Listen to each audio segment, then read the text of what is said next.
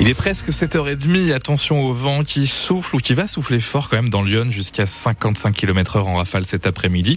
Quelques éclaircies ce matin, du gris dans l'après-midi, température toujours douce avec jusqu'à 11 degrés aujourd'hui. Météo complète après les informations.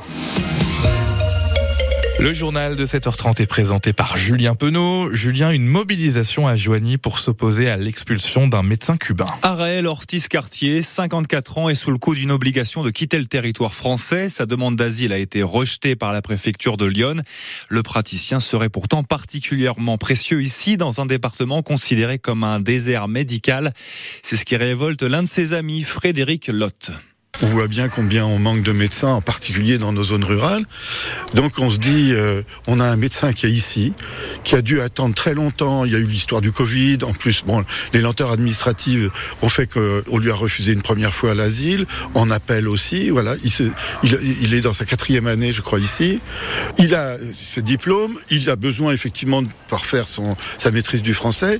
Mais il est prêt, lui, pour le moment, d'aller faire un boulot de brancardier ou un boulot d'aide-soignant à l'hôpital pour bah, rentrer dans, dans, son propre métier, disons, euh, euh, par la petite porte, au fond, sans, sans prétention aucune, et là, de parfaire sa, sa maîtrise du français et, euh, et, et devenir un, un, citoyen comme nous autres, on a quand même l'impression d'une absurdité euh, technique, technocratique. Quoi. Et le directeur de l'hôpital de Joigny a signé une promesse d'embauche pour ce médecin cubain. Retrouvez son portrait sur notre site francebleu.fr.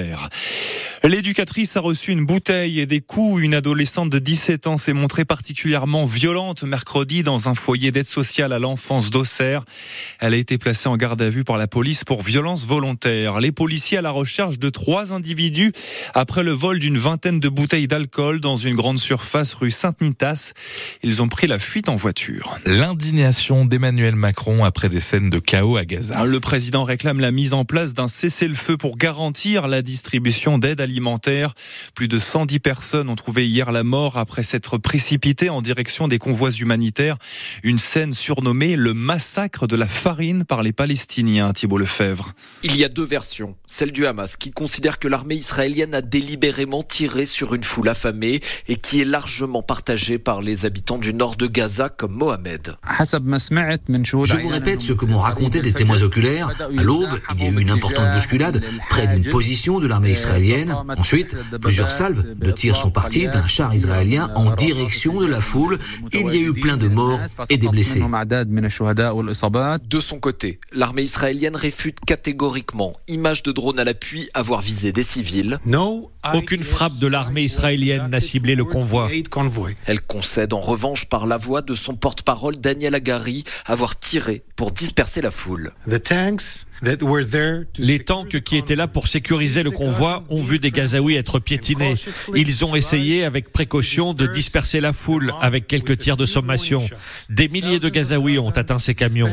Il y a eu une violente bousculade. Certains sont morts et il y a eu des pillages d'aide humanitaire. Le convoi de la nuit dernière comportait 38 camions conduits par des Palestiniens et sécurisés par l'armée israélienne. C'était le cinquième en cinq nuits à remonter vers le nord pour essayer de ravitailler une population qui manque de tout. Thibault Lefebvre, correspondant de Radio France à Jérusalem. Des tracteurs sont actuellement sur la place de l'Étoile à Paris à l'appel de la coordination rurale. Il y a eu déjà des arrestations.